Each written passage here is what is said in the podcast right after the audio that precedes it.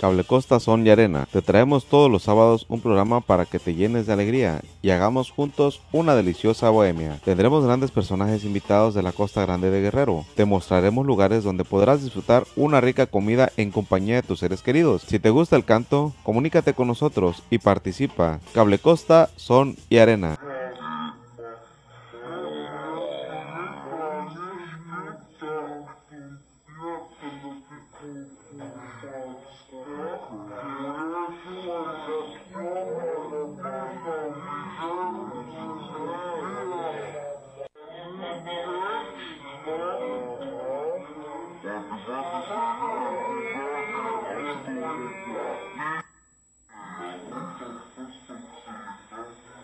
Te saludo en este 20 de julio, jueves pozolero, jueves mezcalero. Entramos con imágenes donde familiares de este hombre que encontraron muerto dentro de una cárcel de la Policía Comunitaria de Chalpatlagua, en la región de la montaña, acusan que a Nicolás lo asesinaría la policía comunitaria. Es lo que ellos dicen.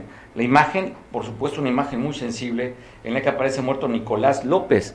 Eh, la difuminamos pues, porque son imágenes fuertes de una persona que está ahí, sus familiares grabando, entran a la cárcel, donde había sido previamente detenido, y lo encuentran con un torniquete en el cuello. No se sabe si hasta las investigaciones que vaya a dar, si este hombre se suicidó y lo cortarían, lo dejarían con el torniquete en el cuello, o si fue un asesinato. La familia acusan, inclusive a un diputado, que es el que promueve esta policía comunitaria, a un exalcalde, están acusando en a esta familia, la señora Faustina, familia de Nicolás, de que mataron a este hombre dentro de la cárcel de Chalpatlagua. También acusan que avisaron a la Fiscalía General del Estado, a la Policía Ministerial allá, para que le dieran investigación de la detención. ¿Por qué lo habían llevado? ¿Por qué estaba en esa cárcel? Entonces hablan de una omisión por parte de elementos de la Fiscalía del Estado, quienes están allá en Chalpatlagua. Así empezamos este día con esta nota. Te saludo nuevamente. Un abrazo fuerte y una felicitación a los que están festejando algo importante o trascendental en sus vidas. Agradecidos estamos de que nos vean y en especial le mando un abrazo fuerte al Chocoyote de la casa, al Benjamín, a Diego. Abrazo, mi querido abogado. Te quiero muchísimo, hijo. Te mando un beso tote. Felicidades a tus. No podemos decir la fecha después de los 18, ¿ah? ¿Cuántos cumples, Ibra?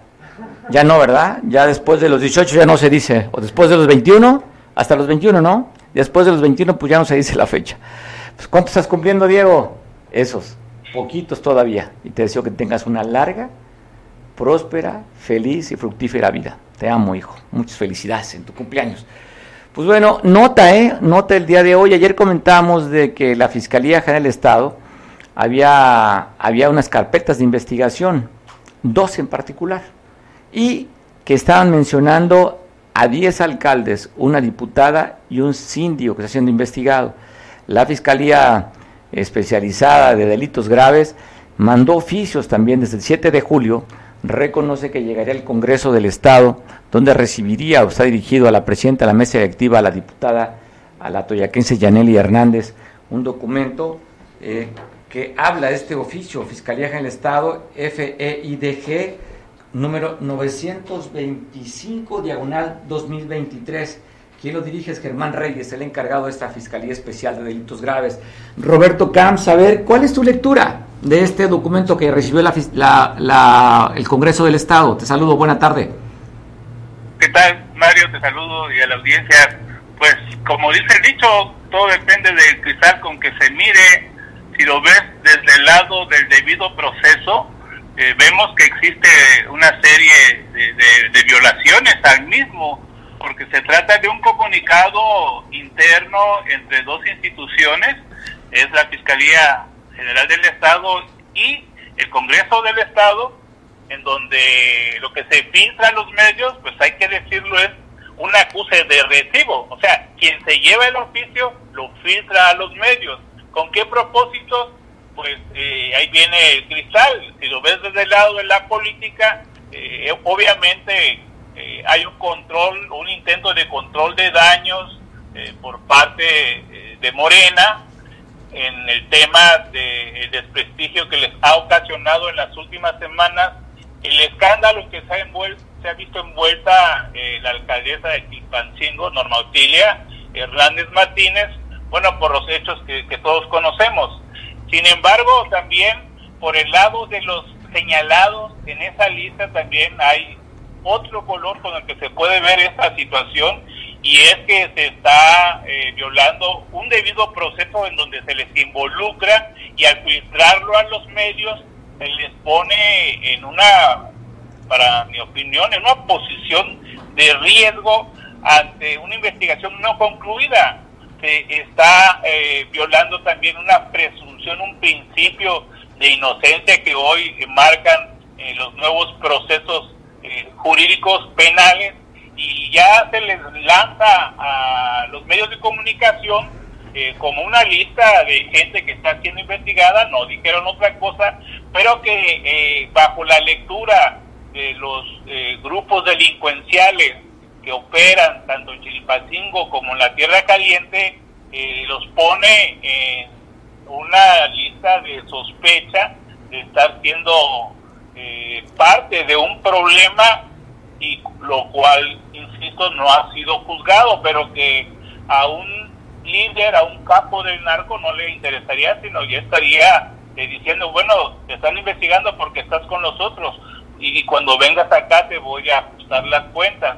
Entonces se pone en riesgo eh, la integridad, la vida de los alcaldes, de la diputada, y eso me parece una actitud sumamente irresponsable, tanto de la Fiscalía que además jurídicamente erró el tiro, eh, debió haber hecho la pregunta de las constancias de sus nombramientos como representantes populares y que ya corrigió, los debió haber hecho eh, con el Instituto Estatal de del IEPC.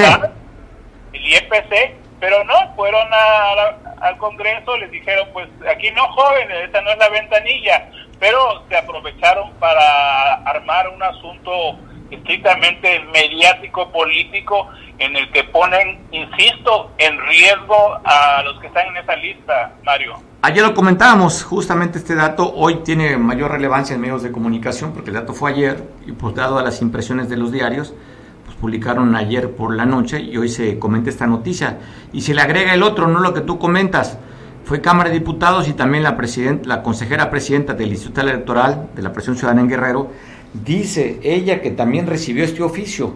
Está confirmando de esta solicitud en la que son en dos investigaciones, dos carpetas, como también lo reconoció el diputado del distrito número 8 de aquí de Acapulco. Reconoce que hay dos carpetas de investigación, una de ellas la 120091030001029423, que esa tiene que ver con el asunto del bloqueo allá en Tierra Caliente el 28 de mayo fue, ¿no? 28 de junio. Y luego la otra carpeta de investigación que esa refiere a las dos personas que están siendo investigadas, la, la alcaldesa Normotilia y su síndico, su síndico este, de Chilpancingo. Exactamente. Y ahí la carpeta de investigación en las 1200-910. 2000-162-50623. O sea, son dos carpetas de investigación y presentan este oficio, este Robert. Y aquí lo que tú comentas, si fue del 7 de julio, ¿por qué aparece el día de ayer como nota periodística? Pues mira, el problema es eh, las filtraciones, por un lado, pero también por otro, eh, insistir en que la propia fiscalía está rompiendo una regla no escrita y que se habla siempre ante eh, hechos delictivos eh, de, alto impacto, relevantes, en los que se alude y se escudan en la secrecía de las investigaciones para no eh, perturbar, para no alertar a los posibles eh, perpetradores. Que están siendo investigados, ¿no?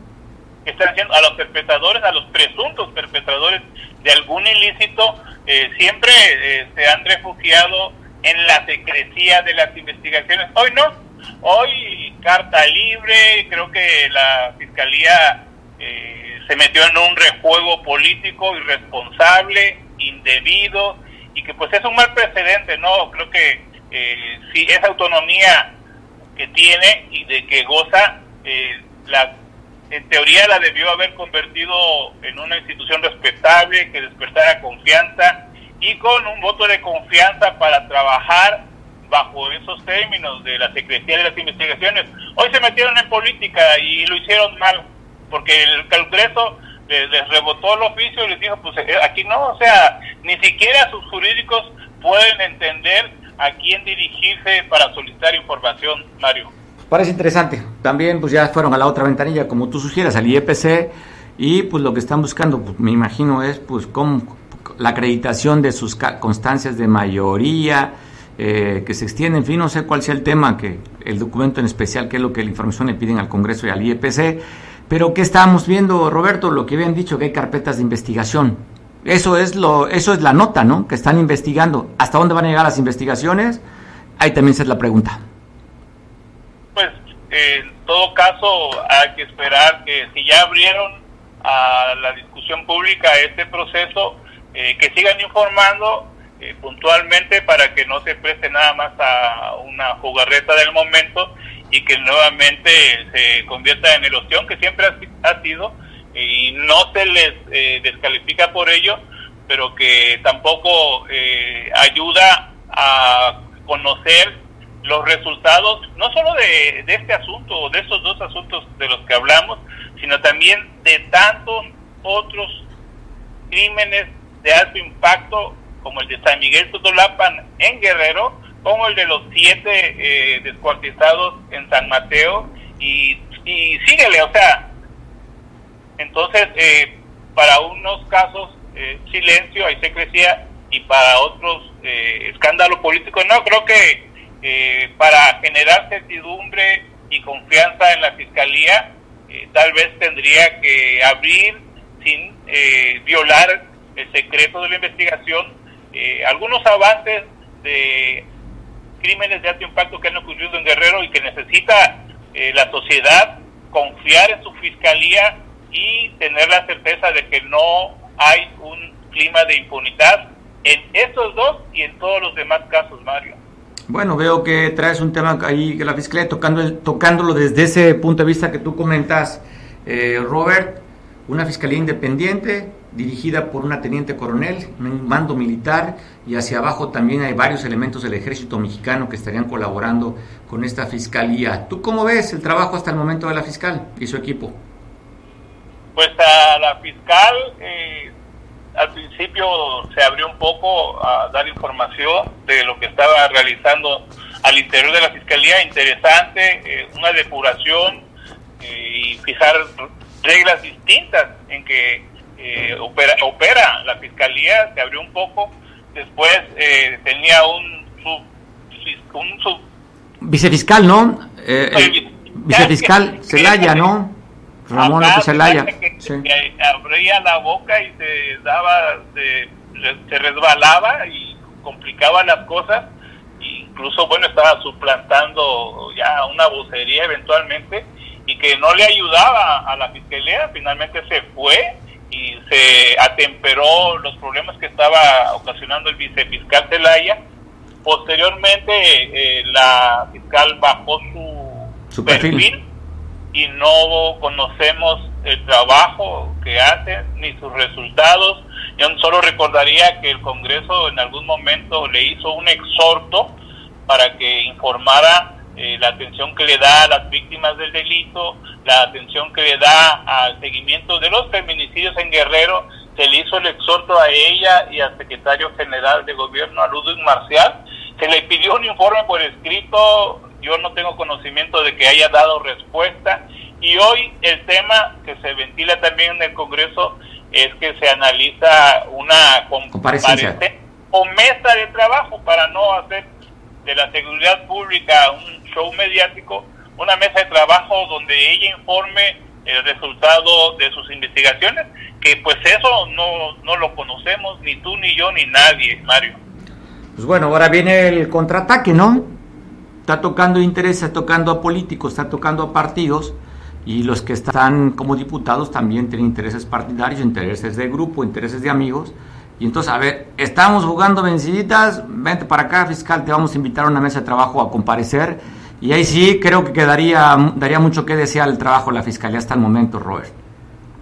Yo creo que en el Congreso se cuidarían las formas. Hay un gran trabajo de la presidenta de la Jucopo, la diputada Yoloxín Domínguez, en la que los grupos parlamentarios eh, asumen con responsabilidad el tema de la gobernabilidad, el tema de no hacer una caja de resonancia de los partidos políticos al Congreso y dar estas discusiones en el tono correcto, incluso en los formatos, que seguramente sería una reunión a puerta cerrada, secreta, para que no salgan datos y la fiscal pueda informar sin poner en riesgo las investigaciones. Creo que eso es lo que va a ocurrir, no tanto como tú lo ves en la trama de una película o de una serie, de, de fregadazos de que aquí te la vamos a cobrar. Creo que habría una actuación responsable de los grupos parlamentarios en el Congreso, Mario.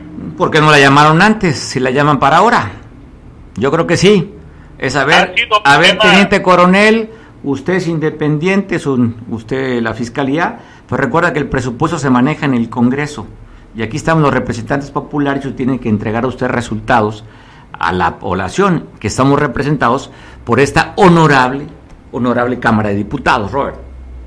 Sí, eso no está en discusión. Creo que en el Congreso se ha dejado de lado este y otros asuntos que tienen que ventilarse sin escándalos, pero al interior del Congreso para que eh, sientan también este esa fiscalización a la que tienen derecho los legisladores a sobre la actuación de los funcionarios públicos, en este caso de la fiscal, Mario. Estoy de acuerdo contigo. Oye, va a decir la fiscal, qué bueno que mandan llamar porque me recortaron una parte del presupuesto, ¿por qué no lo, por no lo amplían ya que me están llamando? que, que discutir porque efectivamente eh, para la investigación se necesitan herramientas y tecnología y en esto estamos hablando pues, de pesos y centavos que seguramente tendrán que hablar de eso.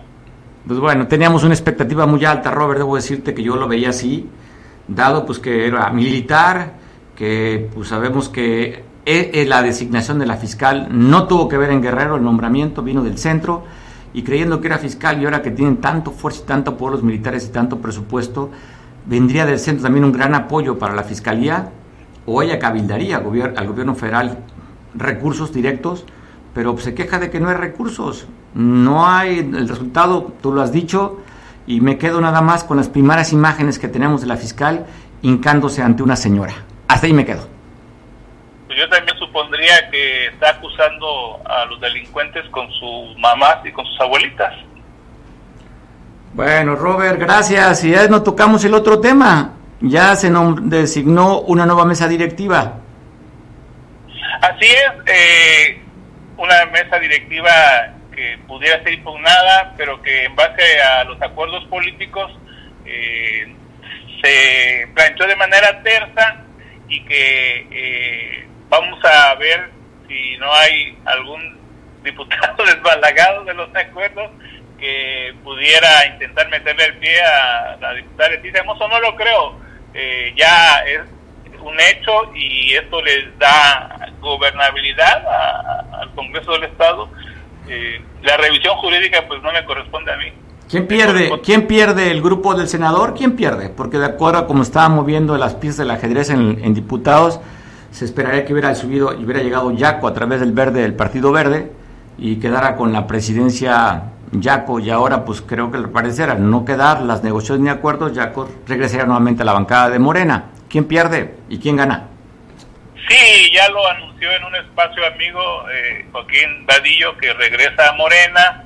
Eh, tutti contenti, como dicen en italiano. Leticia Mozo ha sido una aliada eh, permanente de la 4T de Morena y seguramente pues eh, está con la venia de ahorita el tatich, el tata de, la política que es Félix Salgado, seguramente hubo eh, el consentimiento de este y los acuerdos que no son nada raros porque Leticia Mozo en tribuna y en su votación siempre ha estado al lado de Morena. No hay nada. No hay nada nuevo. El PT es aliado de Morena. O sea, esto no es nada nuevo. Y pues bueno, queda nuevamente eh, la dirigencia, bueno, la presidencia la tiene un aliado de, de Morena, la Junta de Acción Política la tiene Morena en el último año legislativo y, y, la fuerza y poder de este partido que llegó a Guerrero con alta aceptación, que es el partido de Morena.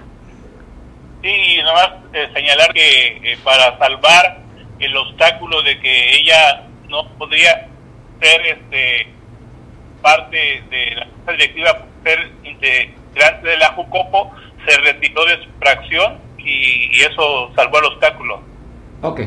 Nada más para, eh, nada para cumplir cumplir con los requisitos, ¿no? Con lo legal. Con lo legal.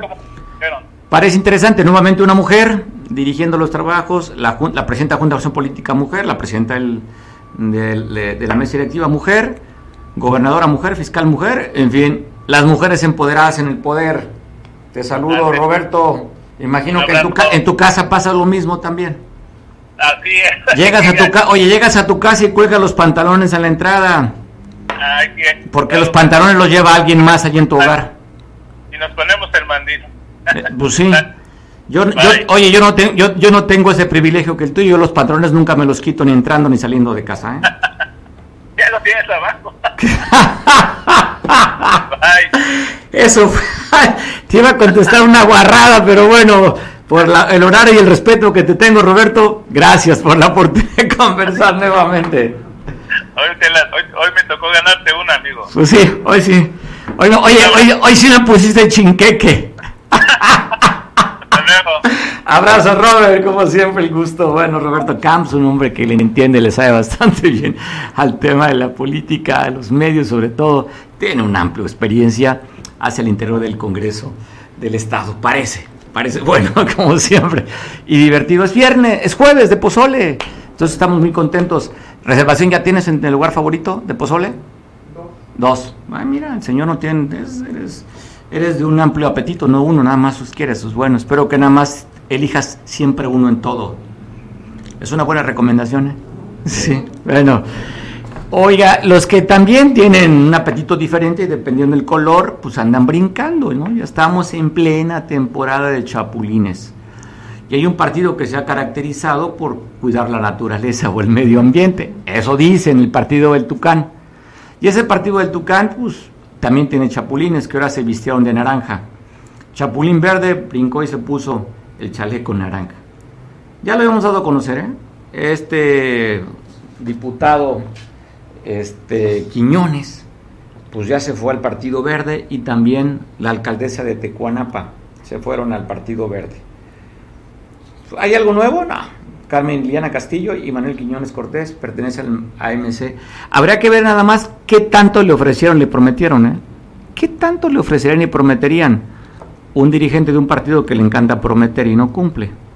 A ver si al rato, y si no que le pregunten a una buena amiga que el día lunes publicó, un, un en sus redes sociales que estaba arrepentida cuando alguien le dijo, muchos le dijeron, no confíes en este hombre que tiene una sonrisita encantadora, es puro cuento y chorizo.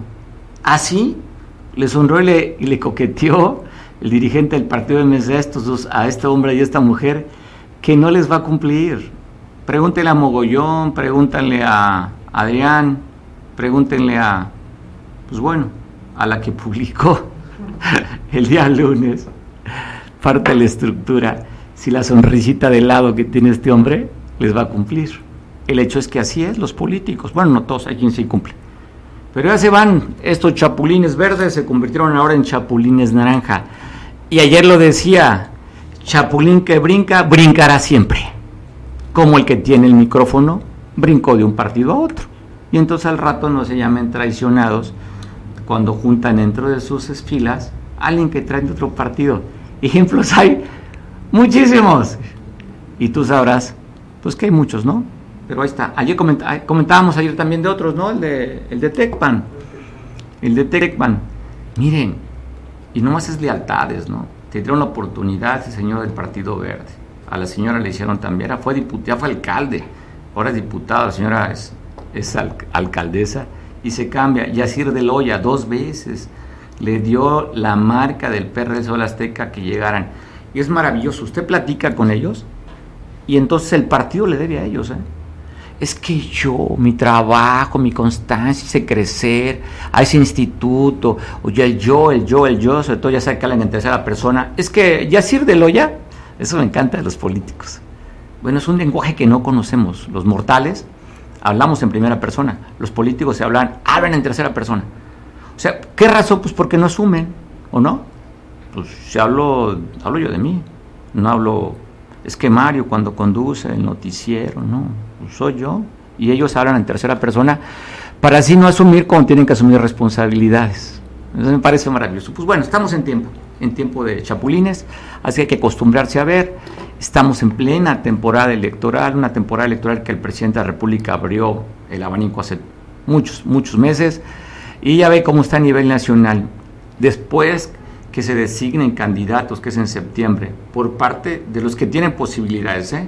Partido Naranja sueña, sueña y no tendrá, no va a ser un partido testimonial, pero posibilidades que tengan de ganar la presidencia, pues bueno, no sé si cachen a Marcelo Ebrard si no quedan en Morena y puedan ser competitivos. Después de este fenómeno, como le han hecho llamar, a Xochil Gálvez. Pero vamos a esperar después que elija el frente el Frente este Amplio va por México y luego el partido de Morena, quien elige, y de ahí después se van a venir hacia abajo, ¿no? Movimientos en los partidos estatales seguramente se van a dar y se van a perfilar candidaturas. Caso concreto, Acapulco. Si queda la candidata que todo parece indicar que va a ser Claudia, pues yo creo que la alcaldesa que ha buscado la reelección se le va a complicar, ¿no? Si quedara Marcelo, en el caso hipotético, quedara Marcelo Ebrard como candidato a la presidencia por Morena, se fortalecería la que hoy gobierna desde Palacio Papagayo, ¿no? Entonces, pues bueno, va a ver, va a ser interesante. El hecho es que ya estamos en plena temporada electoral, lo cual espero que te guste el tema. Y aquí en Veo Televisión tendremos programas especializados de análisis para que tú también participes en tema electoral. Me parece que va a estar bastante, bastante, bastante bueno. Oiga, Tema electoral, que es la agenda, y el tema de la seguridad, que sigue siendo la agenda. seguimos siendo la percepción en Acapulco alta de inseguridad. Si usted le pregunta, de acuerdo a la encuesta que hizo el INEGI, que ayer comentábamos resultados de algunas ciudades a nivel nacional, cuáles eran las más inseguras y cuáles eran las más seguras, pues casi siete personas de diez si le preguntan en Acapulco, ¿se siente inseguro? Dice que sí, que estamos inseguros en Acapulco. ¿eh? O sea, altísimo el nivel de percepción, de, es percepción de inseguridad. ¿eh? Casi el 7 de cada, de cada 17 personas en Acapulco tenemos miedo, nos sentimos inseguros. ¿eh? A pesar de, ¿cómo se llama el operativo Santa Lucía 1, 2, 3, 4, 5 y 25 operaciones Santa Lucías? A pesar de la fuerza por Acapulco, a pesar de los pesares, seguimos teniendo mucho miedo mucho miedo en Acapulco vivir. Ayer decía que el lugar más inseguro, la percepción de los mexicanos, es primeramente en los cajeros automáticos. Ahí sentimos un miedo. Cuando andas un cajero automático, ¿cómo andas? Como si estuvieras manejando en plena, en, el centro, en plena hora vial, andas espejeando para todos lados. Así llegas al cajero y lo primero que volteas, si alguien pasa cerca a tu lado, mm, te detienes y tienes, estás pensando, te sientes que te van a robar en ese lugar. Hablo de día, ¿eh? Ya no te quiero decir de noche cómo te sientes al entrar y más al salir de un cajero. En el transporte público, en, el, en, el en, en bancos y en las calles es donde, donde mayormente tenemos miedo. Pero en Acapulco, insisto, los que vivimos aquí en el puerto, de 10 personas, casi 7 tenemos miedo de vivir aquí en Acapulco. A pesar de los carnavales, ¿eh? A pesar de que, ¿qué se van a inventar ahora? Traer a qué, a qué youtuber. A ver qué se inventan. Y bueno, pues seguramente te están preocupados. Ah, ¿qué les va a preocupar? Cuarto día, tomadas las instalaciones del área de comunicación social. Están los trabajadores esperando una audiencia con la alcaldesa y no llega porque anda en actividades públicas ahorita. Vamos a ver si más adelante se da algún resultado antes de las 3 de la tarde en la que podamos conversar si hay alguna mejoría o no en el tema, si hay avances o sigue cerrado todavía. Oiga, pues ayer esa nota a nivel nacional, el Tribunal Electoral del Poder Judicial de la Federación están diciendo que inscriban en su lista de violentadores por razón de género a la gobernadora de Campeche, Laida Sansores, que en, el, un martes del Jaguar decía que las diputadas federales habían mandado fotografías a Alito Moreno. Y entonces, pues, se quejan, ya está inscrita en el padrón de violentadores por razón de género una mujer violentando a otras mujeres, Laida Sansores. Y están publicando los diarios a nivel nacional, unos sí, unos no, que están reventando, que es que sello, fuerte, reventando, más bien están cateando propiedad y dicen que es de Alito Moreno y en Campeche. Dice Alito que no son de él esa propiedad. Pero bueno, declara también en una entrevista que le hicieron al secretario de Ciudad Pública del Estado, Evelio, que la, violencia que hay en el puerto es lo remanente de los carteles, como uno de ellos el cartel independiente de Acapulco, el cartel SIDA. Reconocen puntos, la Zapata y Renacimiento como unos lugares con mayor nivel de violencia. Habla que de las 900 cámaras que tiene el C5, 860 están funcionando. Enrique Castillo, ¿cómo ves esas declaraciones y cómo ves el nivel de percepción de inseguridad en el puerto que casi 7 de cada 10 tenemos miedo? Sí, sí, gracias. Sí, lo estuve en la mañana, lo estuve yo revisando y también observé con, con interés en eh, el, la posición que tomó allá en Zacatecas el alcalde de la, de la ciudad más, más peligrosa según la sociedad de México, que es Fresnillo, en donde este eh, extraño alcalde, hermano, por cierto, de, del señor Monreal, pues casi, casi le pinta la mano a los del INEGI, nada me faltó eso, en donde les hace ver que están mal. Realmente sí, sí ya están viendo con mucho interés el hecho de que políticos se, se echan para adelante en sus en sus conductas, ¿no? El, leas el caso de Chilpantingo, por ejemplo. Pero sí, sí, realmente la posición que toma eh, este joven eh, eh, muy, muy echado, muy, muy peleonero, digamos, Monreal, no recuerdo el nombre, pero se parece muchísimo a, al senador. Eh, sí, es, es, hasta cómica, ¿no? Oye, también, oye, su hermano es el gobernador, también, ¿no recordar? exactamente. Hermano del alcalde de Fresnillo. Sí, exactamente, y que también el, alcalde de Fresnillo, en términos coloquiales, se le ha puesto al brinco al gobernador, por lo mismo, ¿eh? porque el gobernador le ha reclamado la inacción de, del, este, del municipio en, tales o cuales posiciones. Pero aterrizado en, Acapulco, eh, en, un, en un periodo de, del INEGI, sube 10 puntos la, la mala percepción de la seguridad aquí en el, en el puerto por parte de los ciudadanos. Y realmente lo que explica eh, el secretario de, Seguridad, pues no es, no es algo nuevo. Eh. Lo que tienen que hacer es generar acciones de seguridad pública, no no descubrir por qué o para qué. Eh, todo el mundo sabemos qué está pasando. El hecho de que Belio comente eh, su punto de vista no, no amaina la situación. Es bueno ver y saber que las cámaras que comenta el CCTV que cubre el municipio es, está abierto. Bueno, pero ¿qué hacen con esa información? Ya ves que en la Ciudad de México la explotan perfectamente. Cuando hay un evento, un suceso, eh, casi, casi eh, pacto eh, resuelven la situación o días después la Fiscalía de, de la México con la información recabada por, por las cámaras pues llega a una solución, pero en este caso el hecho de que nos diga de que 900, 800 redes están funcionando, bueno, entonces están mal manejadas o mal o mal dirigidas. Oye, y si tú preguntaras, oye Enrique, oye, ¿por qué no lo siguió la cámara del, del C5? Ah, es que es de las, es de, ahí donde fue, es de las 40 que no funcionan. Ah, claro, es como, como hay un evento muy importante que agarras un mariachi y te dice, nada más una no nos sabemos, y le pides la canción que tú quieres y exactamente esa es la que no lo sabemos, ¿no?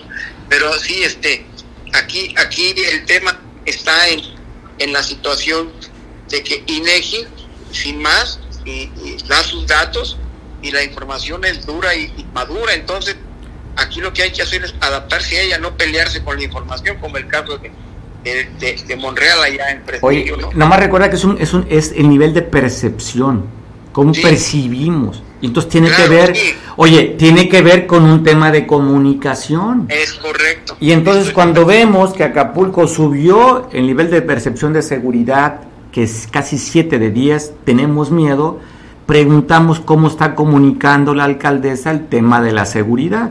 Y cuando vemos que como nunca, dicen, hoy como nunca este gobierno tiene cuatro días tomadas las instalaciones de su área de comunicación social.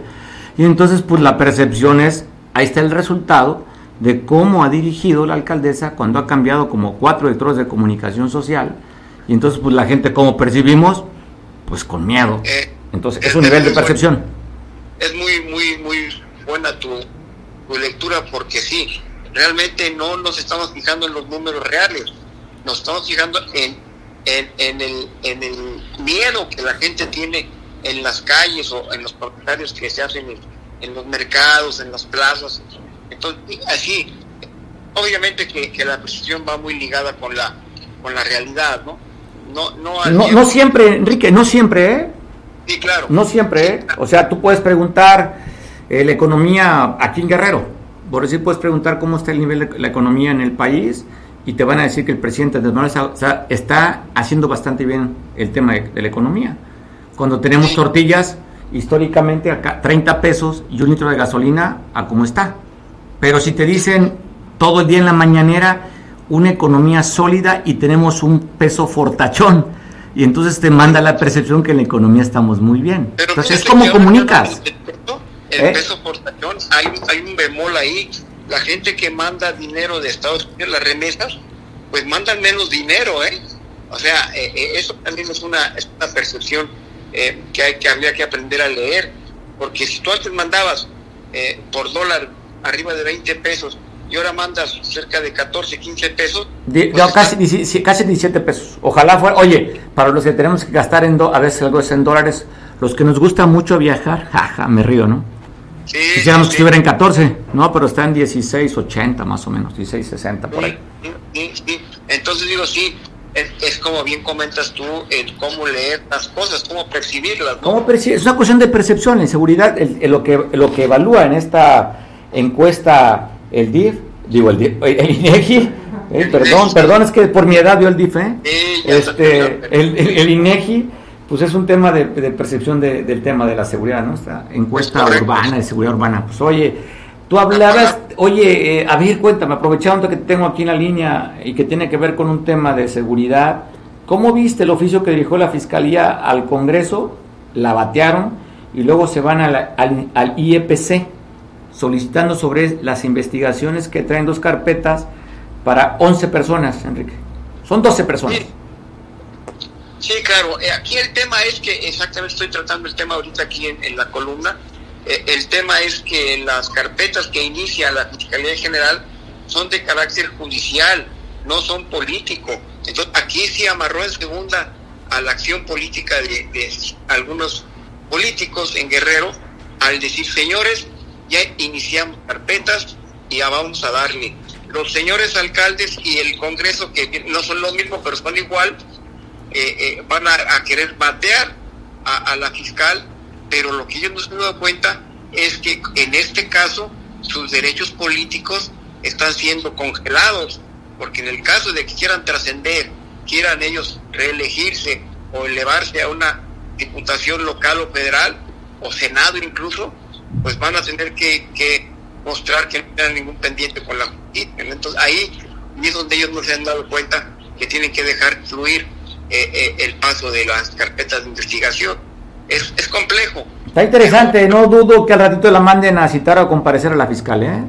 ah, se, trata de esto, fuercitas. Ah, eso quiere, cítenla a comparecer. Sí, claro, y lo van a hacer, pero la, la fiscal realmente e, es una persona muy, muy inteligente y, y trae una misión muy clara y, y a ver, a ver, a ver las fuercitas a ver quién gana, ¿no? En las pulsaciones. Pero eh, ahora sí que diría el clásico, tiro, ¿no? Entonces vamos a ver en qué termina este tiro, ¿no? Pues bueno, el tema es que se contamina con la parte política y entonces que era un trabajo técnico que es de la Fiscalía, ahora está contaminado por un interés político, un tema político. Y creo que a lo mejor aquí quien va a salir perdiendo pues son los dos, los dos, la parte política y la parte de las investigaciones. Porque tienen poder, tienen fuero, tienen dinero los políticos para hacer una campaña ¿eh? contra, contra la propia fiscal. Y entonces creo que esto no va, no va, a beneficiar al tema de las investigaciones, Enrique. Lo que no han alcanzado a entender los políticos es que la teniente coronel Santa Ruth Baldovino Salmerón, pues trae una visión, y la misión se la dio el comandante supremo.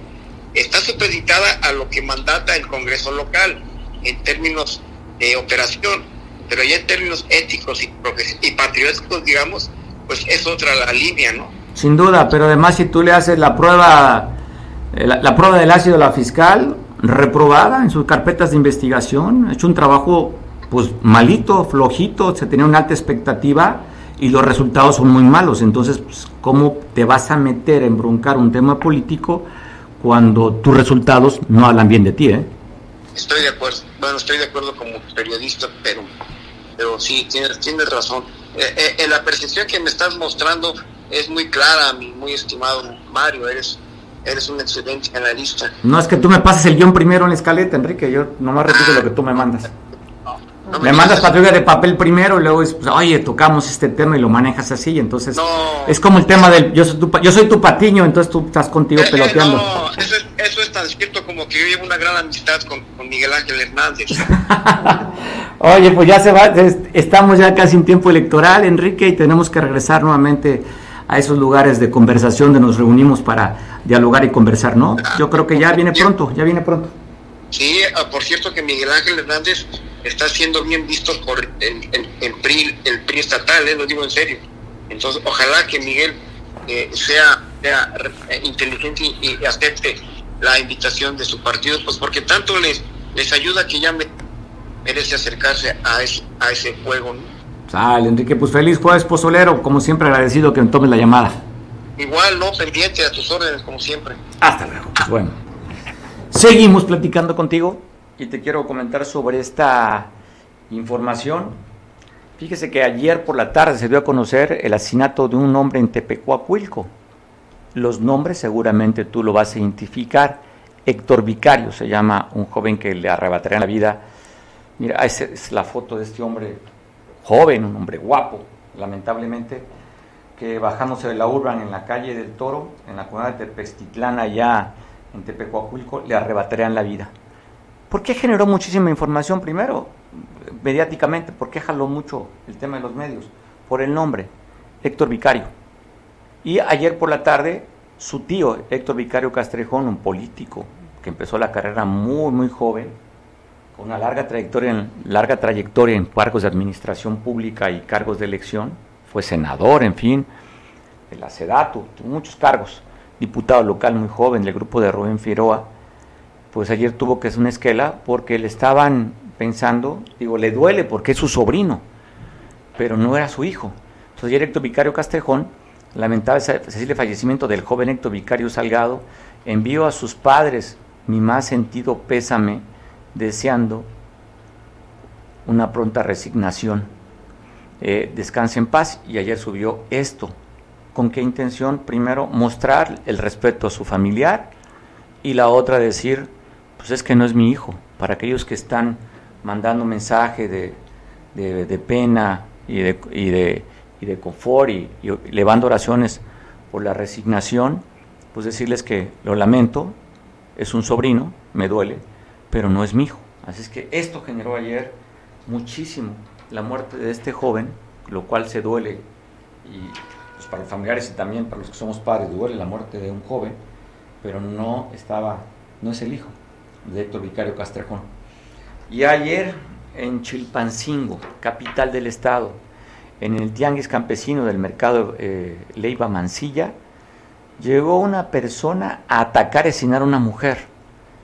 Eh, ahí yo, esta joven que estaba ahí, de era vecina, dicen los chilpancingueses de la colonia Nuevo Mirador, esta colonia que está entrando a Chilpancingo, justamente terrenos que se hicieron la construcción después del Ingrid y Manuel, estaba Héctor Vicario, en Sedatu, se dio esta colonia Nuevo, Nuevo Mirador. Bueno, de ahí, era, ahí vivía esta joven que llegaron a atacarla y asesinarla en el mercado, Sandra, de tan solo 30 años de edad, todo parece indicar que es un tema pasional, un tema de venganza, no tiene que ver con la delincuencia organizada.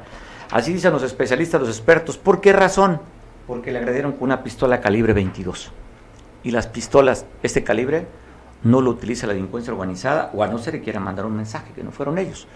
Pero Normalmente cuando encargan un trabajo la delincuencia es de 9 milímetros para arriba. ¿eh? le pegaron con una 22, que es igual, que es igual también mata. Y mataron a esta mujer de 30 años allí en un andador del Tianguis Campesino Baltasar Leva Mancilla.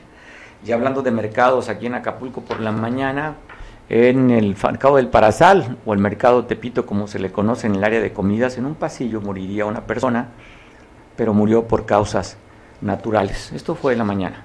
Causó pues temor, causó compasión y llegaron, llegó la Fiscalía del Estado a hacer la necropsia, levantamiento del cuerpo, se fue llevado al CEMEFO para las investigaciones, pero hablan de que moriría por causas naturales en el mercado del Parasal o el mercado Tepito, como se le conoce en el área, el área de comida. Y un carro volteó, un auto compacto, sobre la avenida Escénica. Hemos estado casi pasando dos, tres a la semana, ¿verdad? La Escénica. Pues bueno, normalmente, normalmente se da por exceso de velocidad o combinado con tema de alcohol pero aquí no se sabe las causas, de hecho que quedó el auto de un lado, quedó de costado, llegaron servicios de la Cruz Roja para llevar a los que venían ocupando a que los checaran. No se habla de, que estén lesionados de manera grave, recibieron algunos golpes, contusiones, quienes iban en este vehículo que daría la vuelta en un lugar conocido como el último mirador. Ellos iban en el sentido de la base hacia Puerto Marqués. Estamos viendo el vehículo cómo quedaría de costado. Y en la avenida Farallón, una joven en su motocicleta y una camioneta de la marca Chevrolet color guinda le, daría, le pegaría con el costado derecho, arrojando a esta joven de su motocicleta, donde al parecer el golpe recibió en la pierna y probablemente tendría una fractura. En la avenida Farallón fue este accidente, esta moto. Mira, así quedó la moto, está tirada. Tenemos la fotografía también del vehículo, ¿no? De, oye, me encanta donde la pasó a recoger. Bueno, así quedaría lamentablemente esta joven, mire, pierna derecha, parece indicar, uy, soy bien rajado para ver yo golpes y lesiones, ¿eh? Iba a decir de otra manera, soy bien, bien pin. ah, pues ojalá pronto se restablezca esta joven que, en fue arrollada, hombre, tristemente, aquí ayer en la, en la avenida Farallón. También se da a conocer que casi a las 3 de la tarde iba una jovencita con, con una menor de edad caminando sobre la banqueta cerca de la central de abastos y una camioneta de pasaje que se quedó sin frenos se echó en reversa y lesionaría a la menor de edad. La autoridad detuvo al conductor de esta unidad del transporte público y la niña fue llevada a los servicios de salud. Esto fue ayer, cerca de las 3 de la tarde, en la Sinaí, que decía que muy, muy cerca de la central de abastos aquí en Acapulco. Y luego, oye, un, iba una persona, exceso de velocidad del fraccionamiento Las Garzas, en la zona oriente de Acapulco, 11 de la mañana. Pues bueno, perdió el control y se fue a estrellar, subió a la banqueta el camellón y se fue a estrellar contra una palma. Salió, por no traer cinturón de seguridad, pues salió golpeado este, esta persona. Así es que la recomendación es que si tú te subes a tu auto, muchas veces, ah, voy aquí a la esquina, no voy tres calles, ponte el cinturón de seguridad, es indispensable. ¿eh? Mire, en este, se llevó la palmera. En este auto de la marca Chevrolet Cavalier Blanco se subiría la banqueta ahí en el fraccionamiento Las Garzas, en Llano Largo. Ayer fue después de las 11 de la mañana, donde esta persona pues perdió el control. Y hay un hundimiento aquí en en la calle de Acapulco. Nos va a comentar nuestro compañero Eric sobre este hundimiento que se da pero antes voy a ir a un socavón allá en la Costa Chica, en lo que nos contesta nuestro compañero Eric sobre, sobre este hundimiento. Habla que en Huajutepec se llama el lugar. Hay un socavón de un puente, comunica Ometepec hacia la región de Oaxaca. Y ya los, los vecinos de esta colonia, el, comisario de bienes comunales, pues con su peculio y con sus, y con sus amigos, lograron que una constructora llegara a ponerle contención a este muro para evitar que quedaran incomunicados como fue el año pasado. Están pidiendo a la autoridad estatal que les apoye, a la autoridad federal que apoye para que no se queden incomunicados el tramo de Metepec a, Huajintepec, esto en Oaxaca. Juan Sergio Pastrana Ñorbes, el comisario de bienes comunales, donde pues pidió apoyo y ayuda para que no se cayera y le pusieran pues lo que pudieran de petate y piedra para contener esa carretera que está en riesgo de que pueda caerse este tramo y queden incomunicados. Y hablando de la Costa Chica, San Luis Acatlán, comunidades fueron a la Comisión Federal de Electricidad porque le suspendieron el servicio. Están pidiendo que corran, dice así, ¿eh? que corran a la encargada de cobros porque es déspota. ¿Usted ha recibido malos tratos de las personas que trabajan en la Comisión de Electricidad? No se pregunta. El sindicato pues, los protege y los arropa, como muchos sindicatos del Seguro Social, del ISTE. No digo que todos, ¿eh? pero muchos de los sindicalizados pues dirán al ayuntamiento, el Estado, hágame lo que quieran, el sindicato me apoya. Y se están quejando sus vecinos de Pascuala del Oro y de Rancho Viejo, de San Luis Acatlán, de los malos tratos que les han dado una, la que cobra eh, la, oficina de cobranzas de, ahí de San Luis Acatlán y que están sin servicios. Fueron a manifestarse. Así es que digan, oiga, pues denos el servicio de luz. Aunque por un lado también se quejan los trabajadores de la CFE que muchas de las comunidades serranas en, en, la costa grande y en la parte de la montaña y en la costa chica, muchas de las poblaciones simplemente dejan de pagar luz. ¿eh? Y cuando van a cortar, pues son amenazados. Así que cuando en tiempo de lluvia, si hay un árbol que les cae sobre la línea o no están dándole servicio por alguna razón de fuerzas naturales, pues muchas veces ni obedecen ni entienden, porque dicen, oye, pues son 100 usuarios y nomás nos pagan uno o dos, y cuando queremos ir a cortar, pues no nos dejan, nos amenazan, así es que eso es un, un es una visión de ambos lados, ¿eh? A ver, Eri, cuéntanos de este hundimiento que hay aquí en Acapulco. aproximadamente está este hundimiento aquí en la calle Vasco Núñez de Breboa y Sebastián Vizcaíno. Eh, está cerquita del, río del Camarón. Mario, este hundimiento lleva casi 15 centímetros. Ahí podemos ver en las imágenes cómo puedo meter el pie y me llega casi, casi un poquito abajo de, de la espinilla. Por ahí este nos llega del hundimiento platicamos con diferentes personas, trabajadores del hospital privado que está ahí, con algunos los viene viene, y dicen que solamente fueron a poner la cita precaución y que jamás, jamás han ido. A metros, a metros está otra callecita que está como, parece que es un padito, pero es por hundimiento también. Dice que pues las lluvias están reblandeciendo esa parte, pero ya llevan un mes, Mario, oye, y ni siquiera... oye, eh, perdón, este, es que estoy viendo el lugar ¿No tiene que ver los movimientos constantes de tierra que hay en ese lugar? Pero ahí se ven los letreros, no hay luz, tienen cinco días. No, pero, oye, pero dicen que en esa zona hay muchísimos movimientos todo el día, Eric.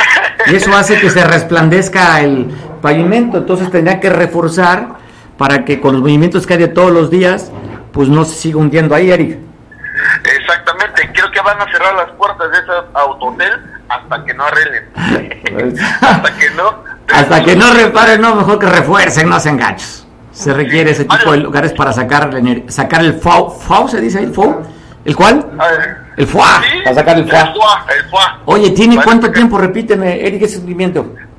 Lleva un mes aproximadamente, es lo que nos comentaban estas personas. Y dicen, y dicen aquí también los administradores de, del hotel, dice, estamos, el viernes llegan eh, los turistas, llegan aproximadamente, en esta calle se estacionan casi 15, de 15 a 20 autobuses. Imagínate el gran problema que se va a venir si no arreglen esto, se va a venir abajo y los accidentes van a estar, van a, ser un caos. Entonces nadie viene, nadie hace nada, eh, la dirección de maquinaria pesada no está pues atendiendo la, la, la, obligación que tiene, que tiene este, este director y pues creo que siguen en campaña ese director. Bueno, oye, Eric, ya llevan más de un año y medio en el gobierno. Y si tú te das vuelta por donde pases, siempre ha habido un tema de bacheo. ¿eh? esta administración municipal se ha caracterizado por dar muy malos servicios públicos y uno de ellos el reclamo de los baches y ahorita Eric con la temporada de lluvias no quiero pensar cómo se va a poner peor todavía muchas de ellas. Pues vamos a dar una vuelta la próxima semana ya que estén ahí los autobuses para ver cuál va a ser el resultado, Mario. Para Eric, ahí nos cuentas a ver qué sucede con este hundimiento si lo logran este, reparar o en qué, en qué estado se encuentra. Te mando un abrazo, Eric. Sobre todo, Eric, la preocupación ¿eh? de los prestadores de servicio que es cuando tienes los invitados en casa y cuando la casa debe estar limpia, bien cuidada para recibir a los turistas y a los invitados. Exactamente, Mario. Fuerte abrazo. Abrazo. Bueno, la, la del Estado está hablando que en la mesa de coordinación para la construcción de la paz, no sé por qué le ponen este nombre, ¿eh? este, a mí me llama la atención, ¿eh? Construcción por la paz. ¿Cuál, lo, ¿Cuál es la antítesis o cuál es lo contrario de la paz? La guerra, ¿no? Entonces, si estás hablando que una construcción por la paz es porque estamos en qué?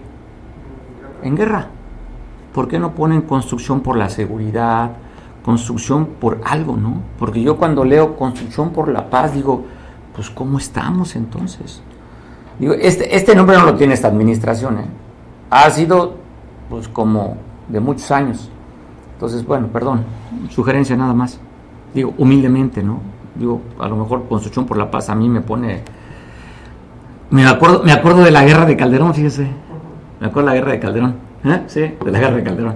Pues bueno, construcción por la paz, la gobernadora se reunió con los integrantes de esa mesa de la construcción. ¿Cuál es la intención? Saber con qué recursos, con qué se cuentan, cómo se va a reforzar la seguridad en plena temporada de verano del 2023.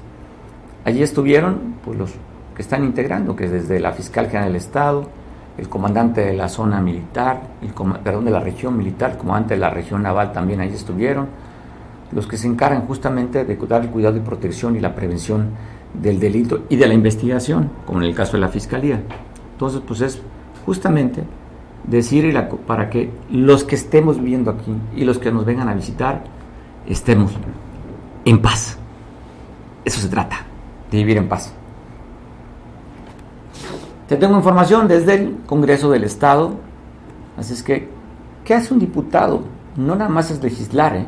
también hacen trabajo de gestoría y hacen trabajo de iniciativas. En la sesión extraordinaria de este miércoles, el Pleno de la sexagésima tercera legislatura al Congreso del Estado aprobó la integración de la mesa directiva que habrá de regir los trabajos durante el tercer año de ejercicio constitucional. Presidenta, diputada Leticia Mozo Hernández. Primer vicepresidente, diputado Esteban Albarrán Mendoza. Segunda vicepresidenta, diputada Susana Paola Juárez Gómez, secretarios propietarios, diputado Andrés Guevara Cárdenas, diputada Patricia Doroteo Calderón, secretaria suplentes, diputada, Marven de la Cruz Santiago, diputada Gabriela Bernal Recendis. Si así no lo hicieren, que el pueblo del Estado libre y soberano de Guerrero se los demande. Felicidades, diputadas y diputados. Previamente, en sesión de la Comisión Permanente, el diputado Rafael Navarrete Quesada participó con el tema El servicio de energía eléctrica en la Costa Chica de Guerrero. Desde esta tribuna hago un llamado al director general de la Comisión Federal de Electricidad, al responsable de la paraestatal en el, en el Estado y a quién o quienes corresponda atender el problema de energía eléctrica en la Costa Chica porque Costa Chica merece un servicio público de energía eléctrica de forma eficiente, sin apagones prolongados, sin apagones constantes, sin cobros excesivos, porque todo esto ofende y lacera la economía de nuestra región, que es de gente trabajadora, que solo exige lo justo, energía eléctrica segura, económica, con calidad y sentido social. Las diputadas y diputados aprobaron también la integración de la comisión especial encargada de expedir la convocatoria y oportunamente dictaminar sobre las candidaturas para elegir al recipiendario de la presea Sentimientos de la Nación. Mando un abrazo, saludo fuerte y cálido a Pati Segovia. Pati, mi admiración también tu trabajo, eres una persona muy profesional, igual te saludo en este jueves de Pozole. Y nuevamente abrazo fuerte para el chocoyote de la casa, Muchas felicidades, Diego. Vámonos, nos vemos mañana.